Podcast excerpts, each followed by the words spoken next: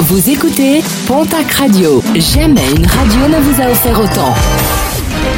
L'information locale à 9h, c'est sur Pontac Radio.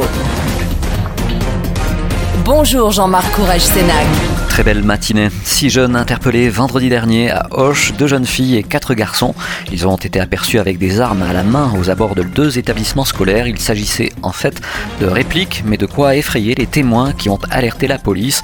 Parmi les six jeunes interpellés, les deux majeurs seront poursuivis pour port d'armes de catégorie D. Petite frayeur pour un pilote ancien champion du monde d'un aéronef de l'équipe de voltige de l'armée de l'air et de l'espace hier matin à Mirande. Lors d'une mission de transit entre Biarritz et Salon de Provence, l'appareil a connu une avarie moteur. Un atterrissage de secours a été effectué dans un terrain agricole. Fort heureusement, aucun blessé.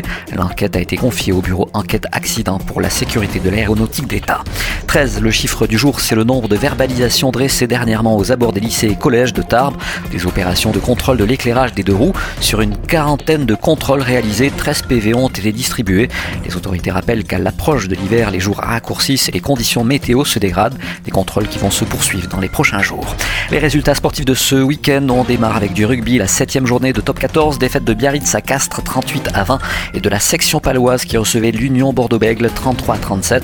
Hier soir, le stade toulousain a ramené une défaite de Lyon 25 à 19. En Pro D2 se jouait ce week-end la septième journée du championnat. Un rappel avec la défaite in extremis jeudi de l'aviron bayonnais à Colomiers 27 à 26.